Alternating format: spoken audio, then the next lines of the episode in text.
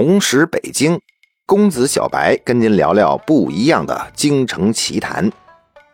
今天呢，咱们说一说北京内九门之一的朝阳门。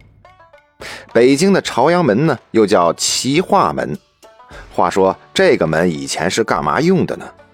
据说呢，它的城门洞上刻画着一个古穗儿，叫朝阳古穗儿，是内九门的一道风景。所以啊，这个门最主要的作用是走粮车。北京的大运河您都知道，在大运河的最北端这个位置上，就是咱们北京边上这个通州。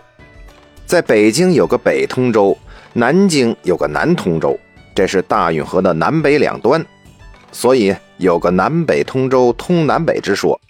到了明朝的时候呢，这漕运船呀就不能开进城里了。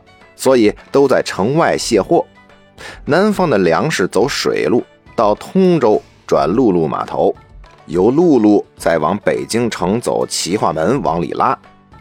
到今天为止，您看朝阳门里还有好多地名，比如海运仓、陆米仓等等这些，这呀就是过去的粮仓。朝阳门这个地方见证了很多的历史，有记载说呀，七百多年前。马可波罗呢进元大都，当时就是坐船走京杭大运河，在通州下船坐马车进的元大都齐化门，就是后来的朝阳门。再比如说，一九零零年八国联军进攻北京，是从通州进的北京，首先攻克的也是朝阳门。所以这个地方呢，一直是繁华之所在，但同时呢。命运也比较坎坷。